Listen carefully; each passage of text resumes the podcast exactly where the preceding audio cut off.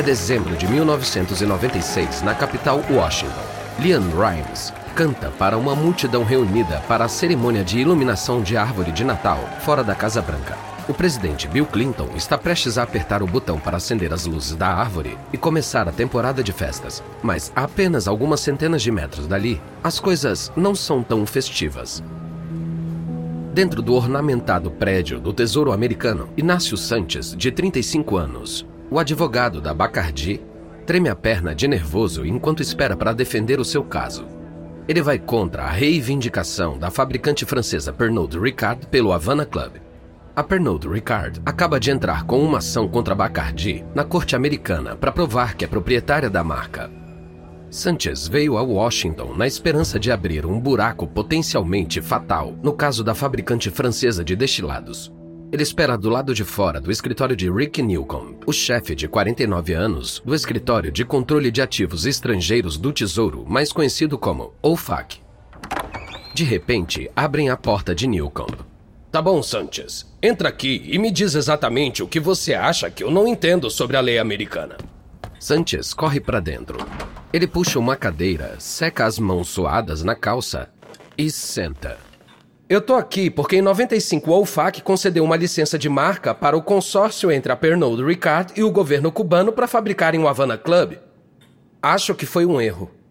O escritório de Newcomb é responsável por impor sanções a governos estrangeiros que violam as leis comerciais dos Estados Unidos. Isso inclui o embargo prolongado contra Cuba. Na verdade, alguns chamam Newcomb de czar das sanções. Ele tem o poder de tirar da Pernod Ricard a licença da marca do Havana Club. Então Sanchez segue com cautela.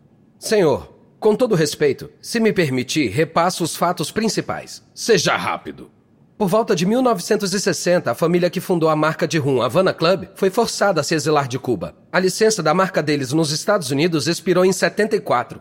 O governo cubano, que confiscou a destilaria do Havana Club, criou depois uma empresa chamada Cuba Export. Essa empresa solicitou a marca Havana Club, que foi concedida no ano de 76.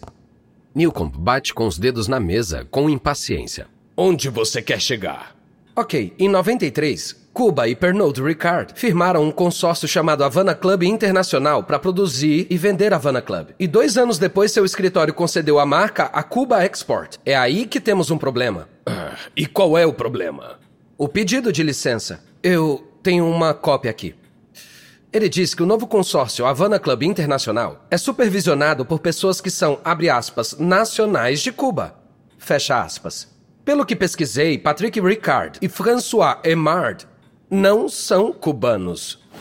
Newcomb pula da cadeira e agarra o papel da mão de Sanchez.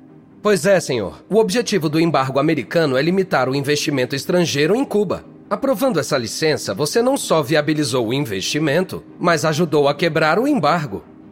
Newcomb lança um olhar fatal a Sanches. Ele não gosta da acusação.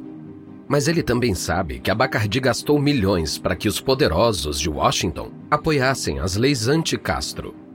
Se isso for verdade, Sr. Sanchez, talvez tenhamos que retirar a licença da marca. Vou abrir uma investigação. A estratégia jurídica e política da Bacardi nos Estados Unidos parece estar prestes a afundar a Pernod Ricard. Eles acham que se o OFAC retirar a licença da marca, a Bacardi terá vantagem sobre o Havana Club.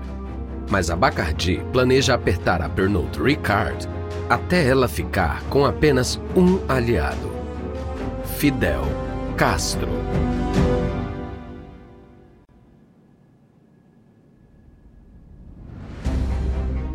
Da Wondery. Eu sou Lucas Soledade e esse é o Guerras Comerciais.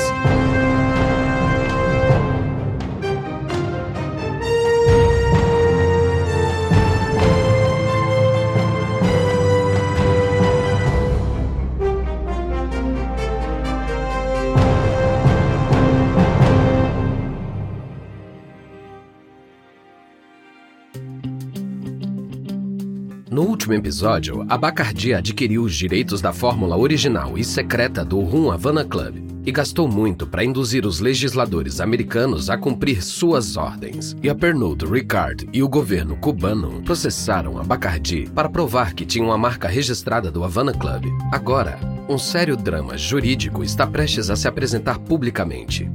Lobistas dos dois lados estão trabalhando em Washington.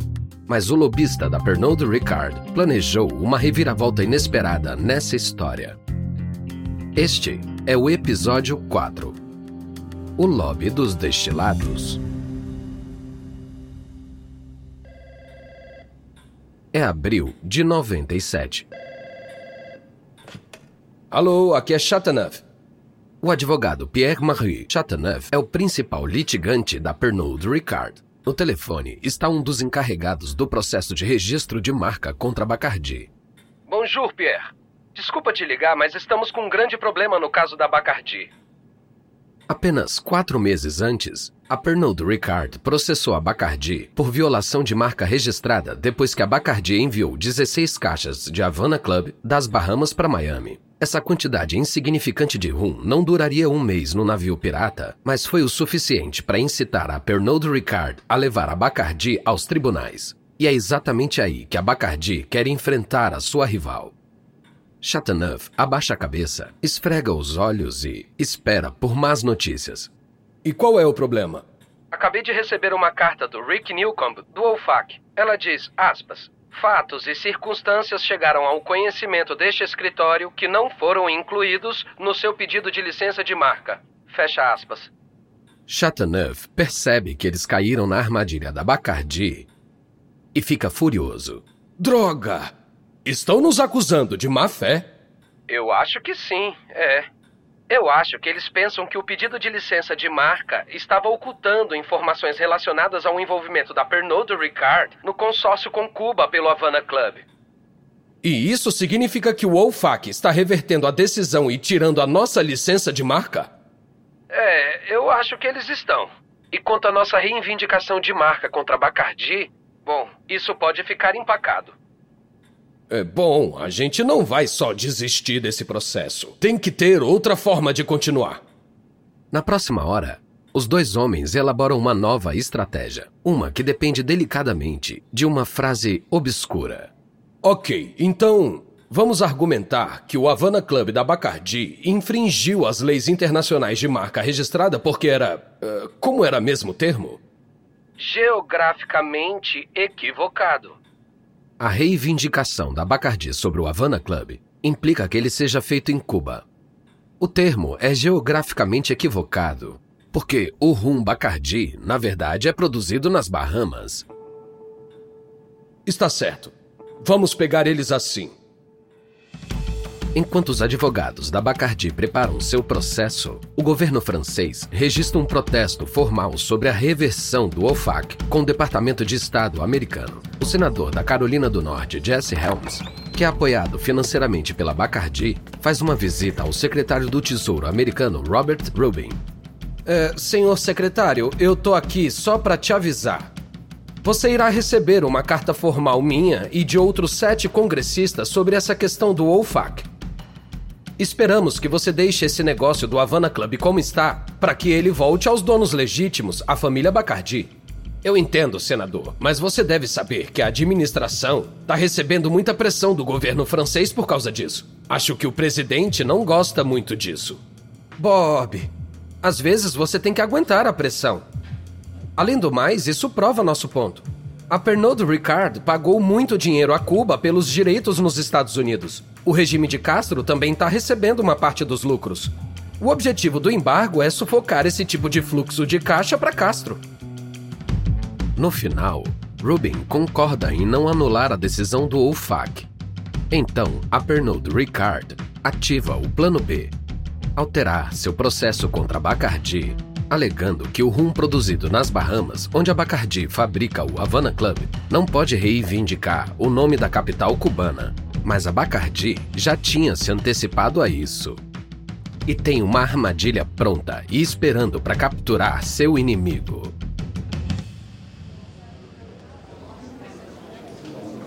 É maio de 98. Em Washington, uma audiência no subcomitê da Câmara chega ao fim. O presidente da audiência é Howard Coble, um republicano da Carolina do Norte, assim como Jess Helms. O foco da audiência é a lei de registros de marcas. O advogado da Bacardi, Inácio Sanchez, pediu para testemunhar. Ninguém da Pernod Ricard foi convidado a comparecer. Cobo chama Sanchez. Ah, bem-vindo, Sr. Sanchez. Você tá aqui representando a Bacardi, mas imagino que não tenha trazido nenhuma amostra hoje. Não, hoje não. Ah, isso é terrível. Agora, Sr. Sanchez, conte-nos a posição da Bacardi sobre a licença do Havana Club. É, deputado, nós acreditamos que tem um problema com a atual lei federal. De acordo com essa lei, um governo estrangeiro pode apreender ativos e marcas de empresas dentro de suas fronteiras e depois pode registrar essas marcas como se fossem próprias no escritório de marcas e patentes americano. E você está dizendo que isso aconteceu com a Havana Club em Cuba? Correto. Foi exatamente o que aconteceu com a Havana Club. Cuba assumiu a marca à força e depois a reivindicou nos Estados Unidos. Achamos isso errado. Sanchez para. Tem outra coisa que ele quer que o comitê pondere. Além disso, deputados, não achamos justo que uma marca seja negada ao proprietário legítimo só porque ele não tem permissão para fabricar seus produtos em sua antiga localização geográfica. Então você acha que uma empresa como a sua, que não pode mais fazer negócios em Cuba, deveria poder adquirir uma marca para um produto que pode ter um nome comercial cubano? Mesmo que ele não seja produzido lá, como, por exemplo, Havana Club? Sim, senhor. Como Havana Club. E a lei atual não permite esse tipo de. localização equivocada? Não, senhor. E achamos que isso deve mudar. Cobo sorri para Sanchez. Eu imagino que sim. A Bacardi está se defendendo em um processo sobre a marca Havana Club neste momento, é verdade? Sim, senhor, estamos. Bom, porque o Congresso deveria intervir antes do julgamento. Podemos abrir uma causa para provar que nossa marca foi roubada e viola as regras do OFAC. Mas evitaríamos anos de litígio se o Congresso mudasse a lei agora. É um pedido importante, mas o comitê foi preparado. Não vai gerar uma ação imediata, mas a Bacardi já colocou as engrenagens da mudança em marcha. E se a Pernod Ricard não conseguir ver o que está por vir e responder rapidamente, ela pode ser atropelada. É julho de 98 em Washington. Uma onda de calor de verão invadiu até o sistema de metrô subterrâneo. O advogado da Bacardi, Inácio Sanchez, desce do trem com ar-condicionado para o calor abafado e se dirige rapidamente ao escritório do senador da Flórida, Connie Mack, que o cumprimenta. Oi, Inácio. Tá um calor insano lá fora, né? Vocês de Fort Myers não aguentam umidade, hein, senador? Os cubanos estão acostumados com esse tipo de clima. Mac é um dos principais opositores de Castro no Congresso. Ele também é um grande beneficiário das doações políticas da Bacardi. Os dois homens vão até uma sala de reuniões para discutir uma nova lei de marcas registradas. Ela se baseia nas ideias que Sanchez apresentou ao Comitê da Câmara na primavera. Vários membros do Congresso, assessores e vários advogados da Bacardi apertam as mãos e se dão tapinhas nas costas no escritório de Max antes de começarem a trabalhar. Mas nem tudo é amigável. Frederick Mostard, chefe da International Trade Market Association, não gosta do que está sendo proposto. Isso é ultrajante. Vocês querem mudar a lei dos Estados Unidos só para deixar a Bacardi feliz? Bom, se esse é o caso, minha associação vai trabalhar duro para barrar essa lei quando ela for apresentada no Congresso. Sanchez tenta aliviar as tensões. Sabia que essa reunião devia ter uns coquetéis. Mas, Fred, qual o problema de deixar a Bacardi feliz? As leis de registro de marcas não devem favorecer uma empresa. Vamos ser honestos. Para você, tudo isso é sobre o Havana Club, só porque você comprou os direitos de uma família que já vendeu a Havana Club em Cuba, você acha que os direitos são seus? Não é justo com a Pernod Ricard. Na verdade, eles estão produzindo rum cubano em Cuba. Você não. Para qualquer padrão internacional, a Pernod Ricard deveria ter a marca. Você acha que não tem diferença para o caso que a marca tenha sido roubada? Quem vai determinar o que é roubado? Nacionalização de ativos corporativos acontece no mundo inteiro de muitas formas diferentes. Sanchez se inclina para frente e aponta o dedo indicador para Mostard. E depois levanta o polegar, simulando uma arma com a mão. E se toma essa forma? Hã? E se alguém aponta uma arma para sua cabeça e toma sua destilaria de rum? Foi o que o pessoal de Castro fez com a Havana Club. Mostert olha para Sanchez por um momento. Uh, certo. Talvez no caso de Cuba seja bem claro. Então vamos supor que deixemos as mudanças sobre localização equivocada às empresas cubanas. É, talvez funcione. Mas precisamos revisar o termo final antes de apoiar a lei. É justo. Vamos fazer. É uma promessa que Sanchez não cumprirá. Em vez disso, ele vai passar o verão redigindo um projeto de lei para punir Cuba e recompensar a Bacardi. Vai ser um golpe que a Pernod Ricard não vai ver chegar.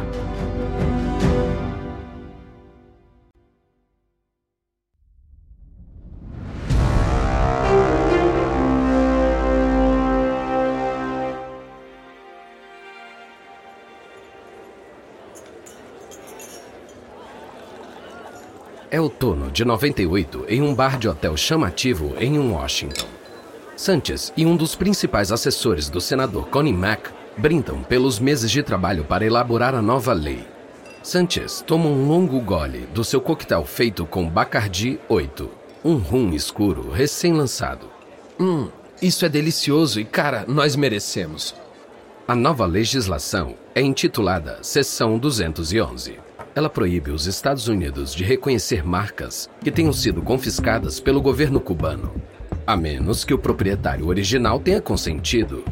Se a seção 211 passar, isso esmagaria o processo da Pernod Ricard contra Bacardi. A Pernod Ricard ainda poderia vender a Havana Club no mundo todo, mas a seção 211 a impediria de conseguir a marca Havana Club nos Estados Unidos.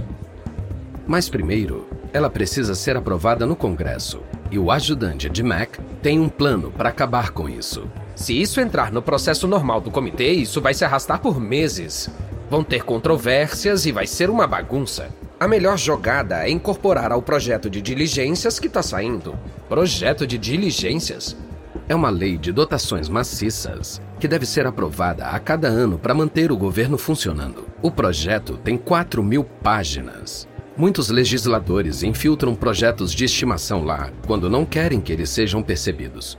Cara, você devia ver isso impresso. Pesa incríveis 18 quilos. Ninguém vai perceber as três linhazinhas que a gente vai colocar ali no meio. Washington é um lugar muito louco. Em outubro, o projeto de lei é aprovado. Mas o assessor de Mac errou. Alguém viu essas três linhazinhas e isso causou pânico nos escritórios da Pernod Ricard. Nos escritórios de uma grande empresa de advocacia em Nova York, um advogado chamado Charles Sims acabou de receber uma ligação de um amigo do Departamento do Tesouro. Sims é um dos principais advogados da Pernod Ricard. Seu amigo acabou de avisá-lo sobre a seção 211 e o projeto de lei de diligência que poderia arruinar o caso. O quê? Eles enfiaram isso no meio do projeto? Sem debate? Sem audiência? Como? Eu não sei, Chuck. Tem apoio bipartidário de alguns congressistas da Flórida que receberam algumas doações da Bacardi e vários integrantes estão irritados com exilados cubano-americanos. Droga, vou ligar para Paris. Sims liga para Pierre-Marie Chateauneuf para dar as más notícias. Chuck, isso é uma loucura. É, como eles podem manipular Washington desse jeito? Ah, quantos lobistas eles têm? Ouvi dizer que eram 14 ou mais. Eles têm gastado milhões em lobby e têm sido muito generosos com os políticos da Flórida. Chateauneuf joga a cabeça para trás e olha para o teto do seu escritório. Então, ele se recompõe. Chuck, preciso fazer uma ligação. Chateauneuf liga para Marco War, o principal lobista da Pernod Ricard em Washington, para descobrir qual truque sujo a Bacardi pode tentar a seguir. Eu não tô entendendo o jogo que a Bacardi tá jogando, Mark. Eles manipularam o OFAC e o Congresso. Os franceses não fazem negócios desse jeito. Eu não sei o que fazer agora. Como podemos ganhar? Mark não tem uma resposta imediata. Ele bate com um lápis na mesa e depois mastiga a borracha. Alô, Mark, tá me ouvindo? Tô, tô só pensando. Um desentendimento de longa data entre a família Bacardi e o regime cubano está por trás disso. Os doadores políticos cubano-americanos têm boa memória. Eles não vão perdoar esse rancor. Temos que ver como lidar com isso. Vou te dizer uma coisa, Mark. Franceses também têm boa memória. Somos teimosos e não vamos parar de lutar, não importa o que a Bacardi faça. Mas, dentro de semanas, a Pernod Ricard parecia ter perdido a batalha. Depois da decisão do OFAC de retirar a licença do Havana Club e da aprovação da seção 211, o juiz do julgamento não tem escolha a não ser decidir a favor da Bacardi mas quando tudo parece perdido, um líder poderoso aparece em defesa da Pernod Ricard.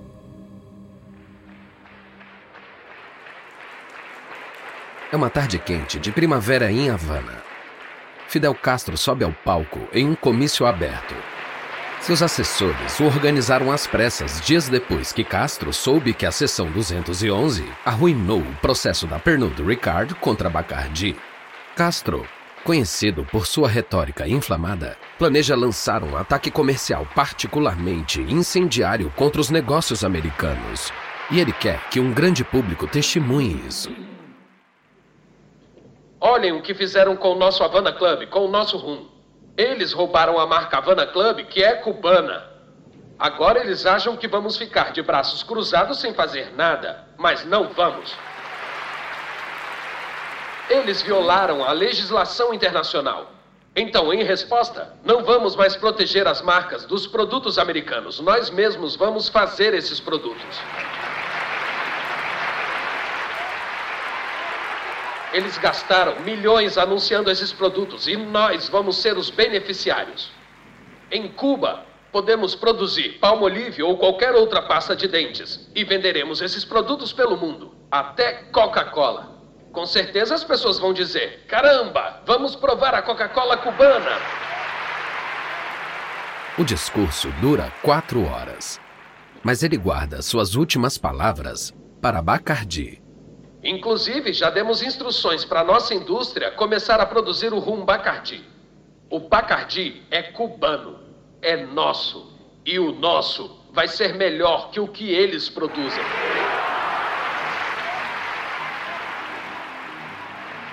Se Castro cumprir sua ameaça, ninguém pode prever onde isso irá chegar. Mas há outra incerteza.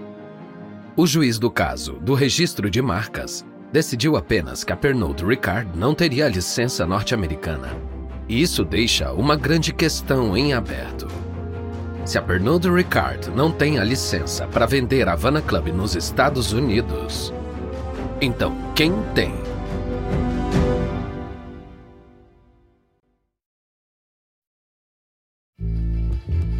da Wondery.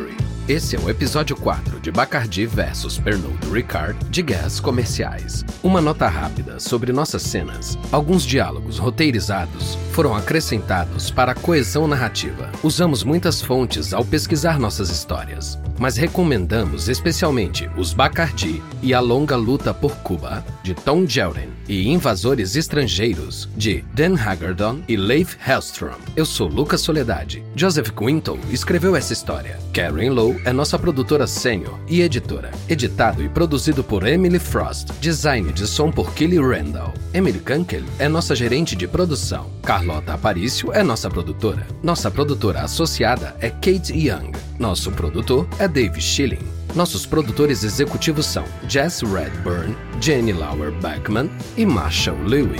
Criado por Hernan Lopes para Wondering.